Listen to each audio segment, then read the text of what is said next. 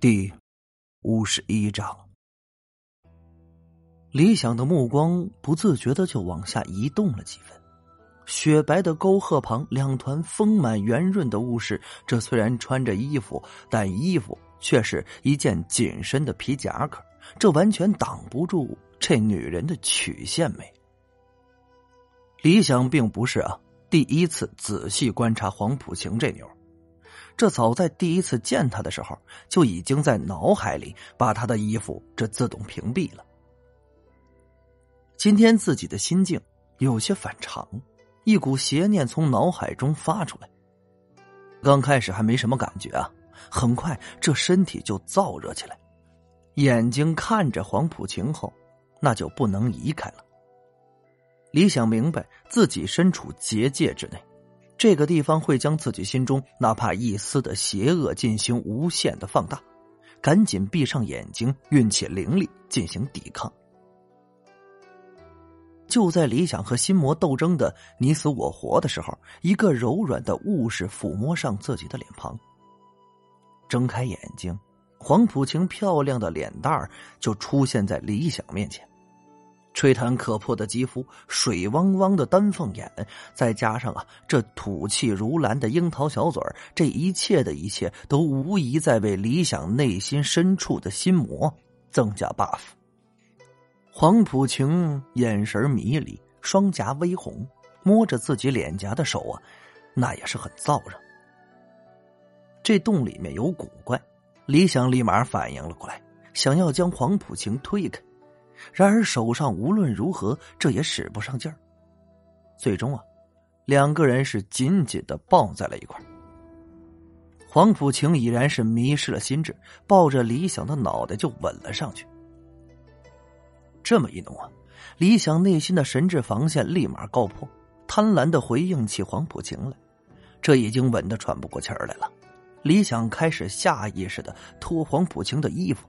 知道是上半身一丝不挂，将嘴从黄浦晴嘴唇上滑下，经过他的耳朵，经过他的脖子，这裤子脱到一半，脑海中忽然一震，天灵尺在脑海幽深的暗处啊，散发出了柔和的白色光芒。就在这刻，李想脑袋恢复了清明。看着被自己压在身下、裸着上半身的黄浦晴，自己下身啊虽然是坚硬如铁，但李想可不是只会用下半身思考的动物。黄浦晴啊如美女蛇般将他缠了起来，又想主动过来吻他，李想却用双手将他的肩膀紧紧的按住。黄浦晴，你快醒醒啊！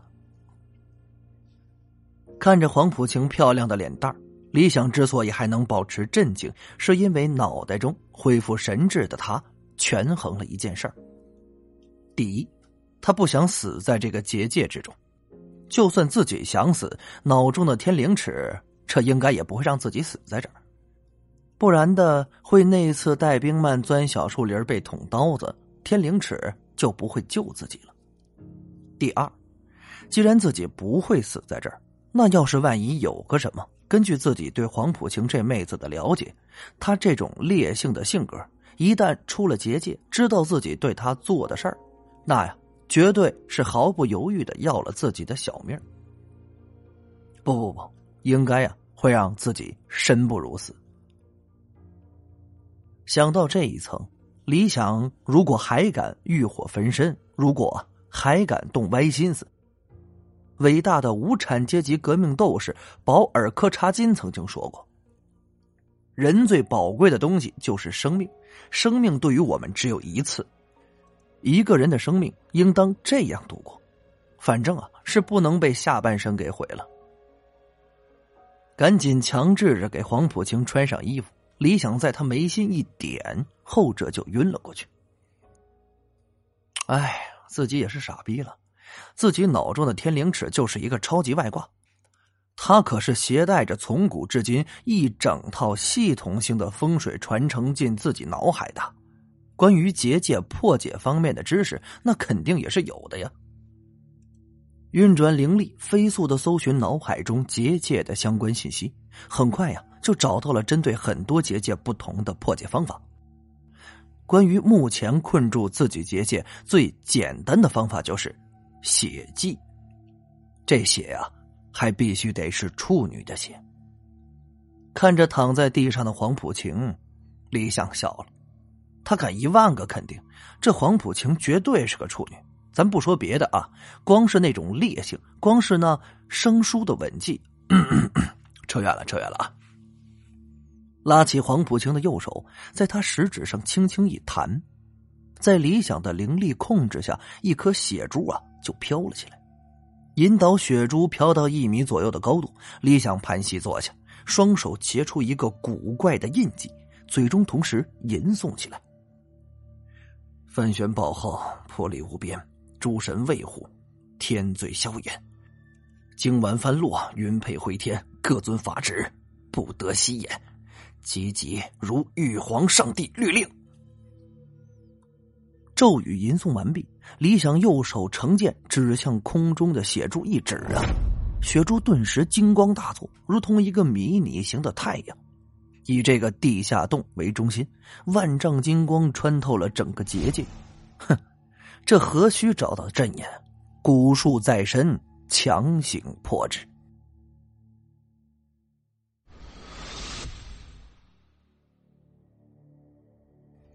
眼睛再次睁开，自己和黄浦晴已经回到了冥界的神殿之中。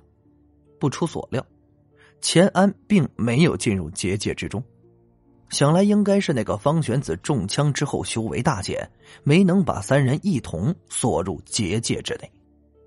走到钱安面前啊，蹲下身，从他口袋里将那块毫无特别之处的石头掏出来，装进自己的口袋。李想起身，将地上的黄浦晴弄醒。黄浦晴睁开眼睛，眼里啊已经不再是迷离和火热。而是恢复成了原本的冰冷冷的。站起身，看了李想两眼之后，转身就向神殿外面跑了出去。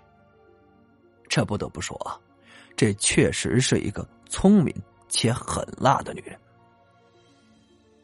接着再将钱安弄醒，这家伙睁开眼睛后，眼角又溢出了一点血，这显然是伤的不轻。方玄子呢？那个怪老头走了。李想捂着胸口咳嗽了两声，看着蹲在自己身前的李想，钱安低声说了句：“谢谢。”然后赶紧伸手去自己口袋里一阵乱摸，脸色瞬间就悲伤了起来。还是被他抢走了。钱安想站起来，动了两下，却没能做到。李想将他搀扶起来，两人一瘸一拐的往外走。出了冥界，来到了之前的那个山谷之中。随着天空的逐渐泛白，虚幻之门慢慢的消失了。随他一起消失的，还有山谷中的绯红死气和亡灵魔石。整个山谷之中，唯有蛐蛐的聒噪声。钱安示意啊，李想把他放在一边的岩石上坐下，道：“李阳兄弟，今天多谢你的相助。等会儿啊，我家里的长辈就会来接我，有没有兴趣和我一起回去坐坐？”感谢您的收听，去运用商店下载 Patreon 运用城市，在首页搜索海量有声书，或点击下方链接。听更多小说等内容。